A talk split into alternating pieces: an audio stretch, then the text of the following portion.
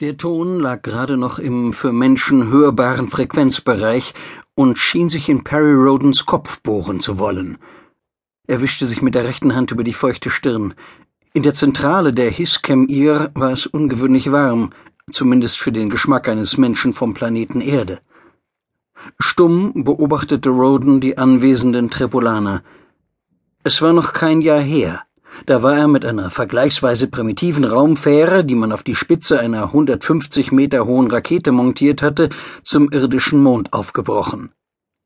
Wenn ihm damals jemand gesagt hätte, dass er kaum zehn Monate später inmitten einer Gruppe mannsgroßer Spinnenwesen und tausende von Lichtjahren von der Erde entfernt in einem Raumschiff durchs Weltall reisen würde, das größtenteils aus Seidenfäden gewebt worden war, hätte er ihn für verrückt erklärt. Und doch war er hier. Das alles geschah tatsächlich, auch wenn er immer noch Probleme hatte, sich damit zu arrangieren. Der innervierende Pfeifton brach endlich ab. Roden atmete erleichtert aus. Täuschte er sich? Oder waren die Trebolaner plötzlich hektisch und nervös? Selbst Ril R, der als Netzfürst das Kommando über seine in der Zentrale diensttuenden Artgenossen führte, hatte seinen typisch lethargischen Zustand abgelegt. Seine Gliedmaßen zuckten in schneller Folge über die Kontrollen seines Steuerpuls. Die Hiskem-Ir war ein Netzschiff und eine der ungewöhnlichsten Konstruktionen, die Roden jemals gesehen hatte. Dieser Umstand wurde durch die Tatsache relativiert, dass seine Erfahrungen mit außerirdischen Raumfahrzeugen nicht besonders umfangreich waren. Von oben betrachtet erinnerte die Hiskem-Ir an ein dreidimensionales, bis zu 270 Meter breites Spinnennetz mit insgesamt 14 wahllos über die Gesamtfläche verteilten Verdickungen. In einer davon, der Zentrale, hielt sich Roden gerade auf. Aus größerer Entfernung und mit wenig Fantasie betrachtet, konnte man die zwischen 10 und 50 Meter großen Auswüchse für Insekten halten, die sich in den Netzfäden verfangen hatten. Gibt es Schwierigkeiten? fragte Roden. Rilom R. wandte den Blick nicht von seinen Kontrollen.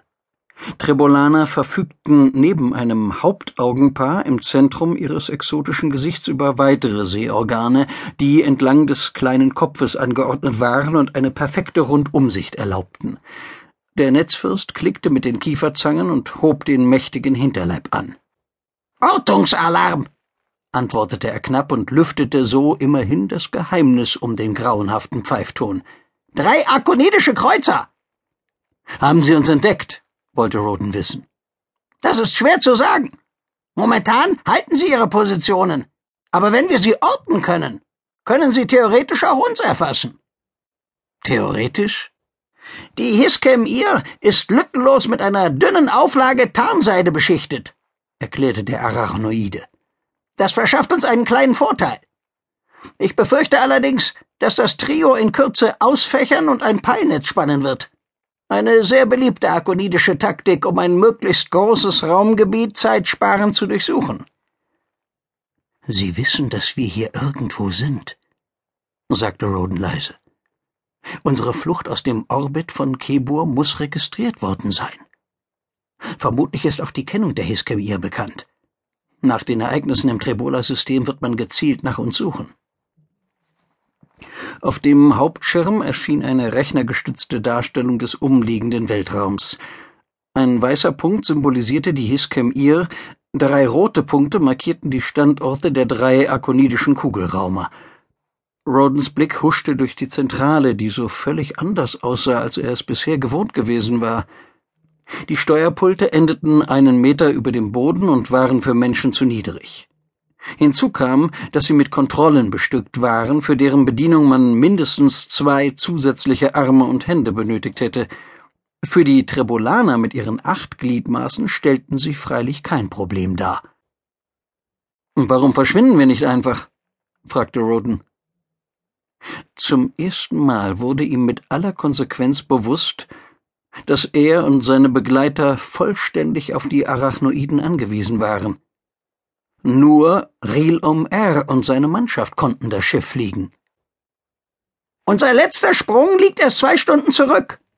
Eine weitere Transition so kurz nach der vorangegangenen birgt Risiken bis hin zu einem mit Bordmitteln nicht zu reparierenden Maschinenschaden. Roden nickte. Etwas Ähnliches hatte er sich bereits gedacht. Nachdenklich studierte er die Anzeigen auf dem Hauptschirm. Ist das ein Sonnensystem?